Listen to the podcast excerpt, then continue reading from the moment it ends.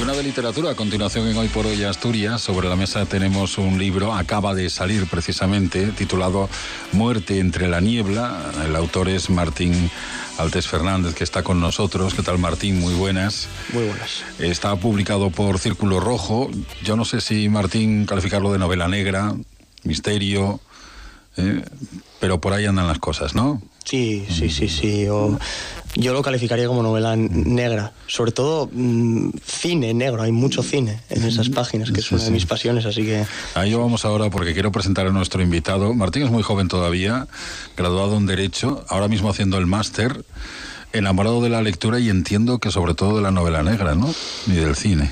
Sí, sí, sí sobre todo del cine. El cine es uno de mis, de mis pasiones, es uno de mis pilares en, en la vida. Me vaya bien o me vaya mal, el cine siempre está presente y es un gusto. Oye, este libro, por cierto, a mí me ha llamado mucho la atención para ser una primera obra. Eh, eh, juega con unas cuantas herramientas literarias muy interesantes, con el uso del tiempo, estás en, en varias eh, ubicaciones temporales diferentes, jugando con los personajes vamos, que está muy, bien tratado para ser una primera obra, ¿no? Te, lo has currado bastante. Sí, yo es que creo que si, si uno no se va a currar las cosas, pues mejor que no las haga, ¿no? En este sentido, en esto que comentas de los flashbacks, pues sí, es interesante, sobre todo porque en la novela confluyen pasado y presente y mm. luego todo eh, culmina o he intentado que termine de la forma más, digamos, apoteósica mm. Pero para llegar al final primero tengo que contar a los lectores mm. eh, la vida de los personajes y lo que ha sucedido años atrás, pues 25, 50, mm. porque luego eso tiene su importancia a la hora de, relatar el final, sí. Mm. La historia comienza con Mick Malone, eh, cuando un hermano encuentra al otro precisamente muerto y ahí comienza a desarrollarse una trama de la que no vamos a hablar demasiado, pero que va enredándose con el camino del tiempo, jugando en varios momentos temporales, como tú dices, vamos, ir tejiendo la trama, ¿no? Que es lo que, vamos, imagino que al autor más le gusta tejer esa trama para que el lector luego se ocupe también de, desentramarla, ¿no? Mm, bueno, pero tejer la trama tiene sus, sus inconvenientes, ¿no? Eh, los correspondientes quebraderos de cabeza eso los lectores no sufren, lo sufro yo, pero, pero muy agradecido porque al fin de cuentas eh, hay que hacer bien las cosas y esas, eh, esos quebraderos de cabeza son necesarios ¿no? para que la novela salga adelante y es lo más normal del mundo, yo creo que le pasa a todos los autores y bueno, en mi caso al ser una novela corta eh, fueron por menos tiempo, pero y los tuve, los tuve, y, de estos bloqueos creativos que dices, a ver cómo cuento lo que viene a continuación sin revelar mucho, porque tienes también que estar atento a esas cosas, ¿no? Al, no contarle demasiado al lector, sino que lo vaya descubriendo gradualmente.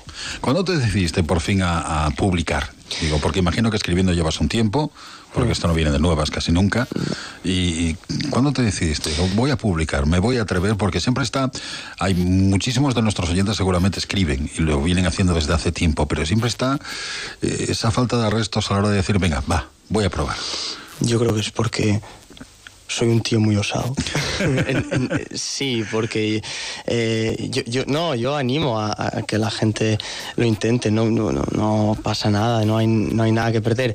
Es difícil, pero yo no sé cuándo me decido realmente, pero yo tenía claro que uno de los sueños o de las metas en mi vida era escribir un libro y, verme, digamos, eh, no inmortalizado, pero ver hecho realidad un proyecto mío.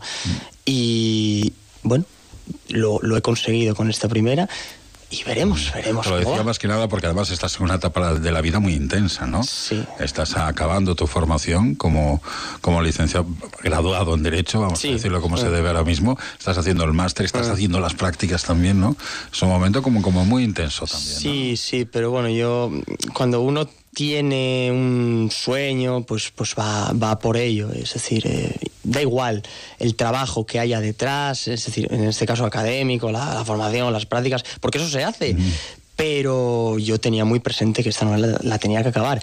Mm, me decidí a publicar, dije, bueno, si la cogen, si la aceptan y si le gusta eh, a, a una editorial, magnífico, pero yo sabía que esto tenía que ir para adelante y, que tenía que acabarlo. que lo tenías muy claro, ¿no? Sí, sí, sí, sí, sí, sí, sí, claro. Oye, ¿te ha influido mucho lo que tienes en casa porque eres hijo de periodista?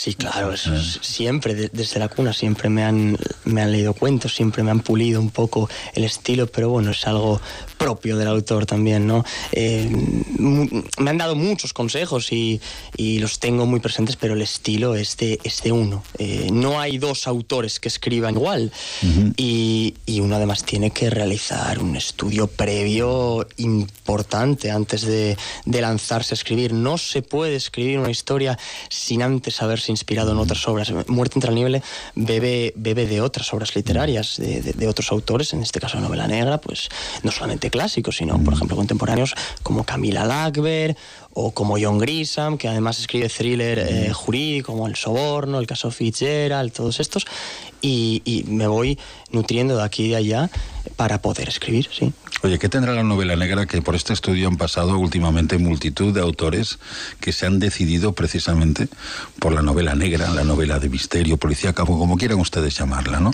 Por, por el misterio en general. ¿Qué tendrá este, este género que engancha tanto al autor, eh? Yo creo que a los lectores lo que les, les, que les encanta es cazar a los criminales, es capturar al asesino, a los delincuentes. Y si yo puedo contarles eh, los relatos de forma amena y que ellos disfruten el tiempo que dura la lectura, bienvenido sea. Y si ya les gusta, pues fantástico. Pero yo creo que la gente es más sanguinaria de lo que parece, fíjate. Sí. Porque yo, yo, sí, yo creo Somos que más sanguinarios. Yo creo que a la gente le gusta, le gusta matar eh, sobre el papel. Bueno, algunos sí. en la vida real también. Algunos pero cafres lo hacen en la vida en, real. En mi caso, yo mato, mato en mis novelas. Y, y, y la gente sí, sí, sí, le gusta viajar de la mano de los protagonistas, del detective, de los policías, de los investigadores de turno, para finalmente dar, dar caza al asesino, al responsable de los crímenes, y sobre todo hacerse sus propios esquemas en, en, a medida que van leyendo. Pues puede ser este, puede ser este otro la clave está en romper esos esquemas y, y, sorprender al lector. Mm. Oye, por cierto, me han comentado, y por lo que tú me has dicho antes, que va bastante bien la novela entre, entre los lectores. ¿eh? Tienes, un buen, como se dice ahora, muy buen feedback, ¿no? Sí, sí, la verdad que me estoy sorprendiendo de la cantidad de, de, de, de valientes, ¿no? de personas audaces que, que, están leyendo la historia y que están comprando la novela. No, no me esperaba esta acogida, pero bueno, estoy pletórico y ocioso por eso, así que... O sea que seguramente eh, vas a seguir por el mismo camino, ¿no? Por lo que estoy viendo, te, te gusta este estilo, te gusta la novela negra. No sé si los personajes tanto como para continuar con ellos, porque es otra de las particularidades que encuentro precisamente en autores de este, de este tipo de, de novela, ¿no? Que, que, los personajes viven más de una vez. ¿eh? Bueno, a ver, yo estoy ahora con otro proyecto, mente no son los mismos personajes, pero sí que tienen tintes de, de, los anteriores. Y lo de que viven más de una vez, bueno, quién sabe si, si en algún momento podremos resucitar alguno. Eso ya. De momento sepan ustedes poder... que pueden escuchar, bueno, pueden escuchar, pueden encontrar eh, todo este relato eh, ocurrido en la ciudad de Bodlenek, uh -huh. que sucede tiempo atrás, un poco menos atrás, en el presente, y con bueno la historia que comienza con esa muerte con lo encuentra su hermano, que por cierto es detective, ahí ya empezamos a, a, entrar en una trama que poco a poco va embrollando nuestro invitado y que da como fruto este libro que tenemos sobre la mesa, que es Muerte entre la niebla, de Martín Altes Fernández, y que está publicado por Círculo Rojo y que encuentran ahora mismo en cualquier librería prácticamente, ¿no? En Casa del Libro y en la Uh -huh. y en la FNAC o, o si no a través de mi, de mi página web también lo pueden encontrar.